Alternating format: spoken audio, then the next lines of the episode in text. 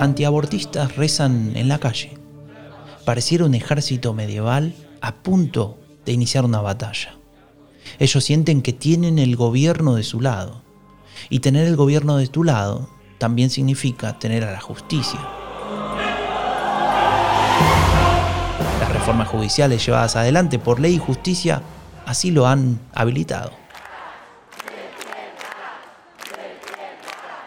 Sin embargo, la lucha de las mujeres no se detiene. Protestan contra la decisión del Tribunal Supremo de calificar como inconstitucional el aborto por malformación del feto. Tras días de protestas con cientos de miles de personas en las calles, el gobierno no tuvo más remedio que llamar a una tregua.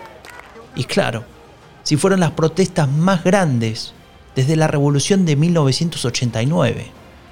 Una muestra de que Ley y Justicia todavía no es un partido tan poderoso. Ni su injerencia en la justicia ni la intolerancia de los ultracatólicos que quieren imponer su visión tradicionalista a la fuerza ha podido imponerse justamente.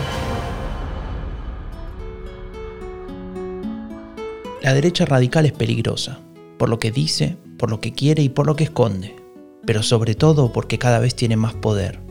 Queremos desenmascararla, contarte cómo nos mienten, cómo juegan con nuestras emociones. Yo soy Franco de Ledone y te doy la bienvenida a Epidemia Ultra, el podcast que te cuenta lo que esconde la derecha radical. Polonia. Ultraconservadurismo católico como base de la identidad nacional. O cómo se escribe el relato de la intolerancia.